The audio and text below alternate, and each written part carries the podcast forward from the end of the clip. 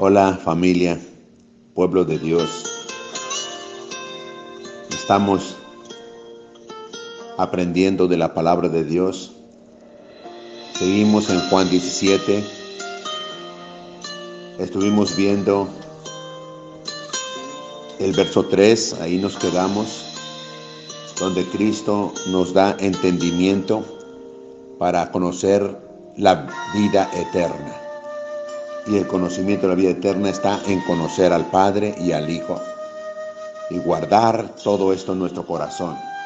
Continuamos con el verso 4. Dice Jesús, está hablando con el Padre, recuerden, es una oración que le está haciendo a Dios por sus discípulos y por nosotros también. Y el verso 4 dice, yo te he glorificado en la tierra, he acabado la obra que me diste que hiciese. Nota que aquí vemos claramente que Jesús con esta oración se está preparando para su partida, pero está orando por sus discípulos antes de irse. Ve el corazón de Jesús, ve el amor de Cristo por sus discípulos.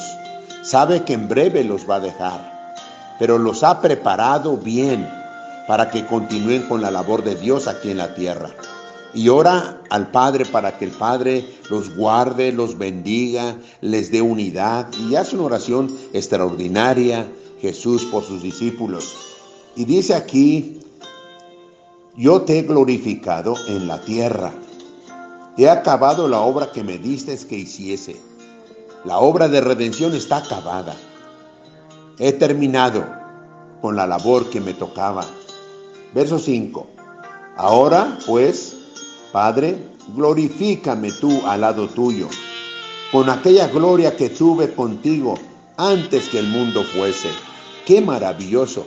Aquí vemos que Jesús no existe de el nacimiento cuando nació de María. No existe de ahí. Él es, él es por la eternidad y es hasta la eternidad. Él existe por sí. Él es uno con el Padre, uno con el Espíritu Santo. Él es Dios, el que ha existido por siempre. Y dice aquí, quiero estar otra vez contigo, papá, disfrutando de esa gloria tuya a tu lado.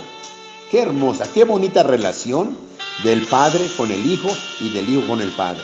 Qué amor tremendo une al Padre, al Hijo y al Espíritu Santo de Dios.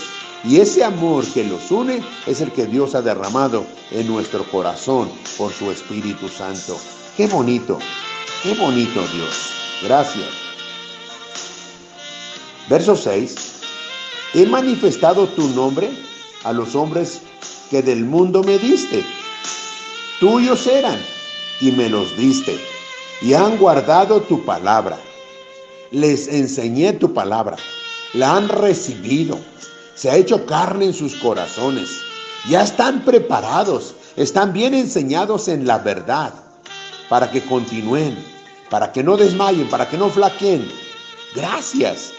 Está, está agradeciéndole a Dios por sus discípulos, eran de él, pero se los dio. Y dice, y han guardado tu palabra. ¿Por qué? Porque las palabras que el Señor nos habló, dice que son espíritu y son vida y ellos ya tienen la vida de Cristo aquí en la tierra y han guardado tu palabra. Ahora han conocido, verso 7, que todas las cosas que me has dado proceden de ti. O sea, que no hice nada aquí sacado de la manga, que yo no inventé nada, que todo lo que tú me diste, ellos se los he dado y ellos lo han recibido, ellos lo han conocido, porque dice, y ahora han conocido que todas las cosas que me has dado proceden de ti. Viene de ti. No hice nada por mi propia cuenta. Vine para obedecerte a ti, papá, aquí en la tierra. Verso 8. Porque las palabras que me diste les he dado. Y ellos las recibieron. Y han conocido verdaderamente que salí de ti. Y han creído que tú me enviaste.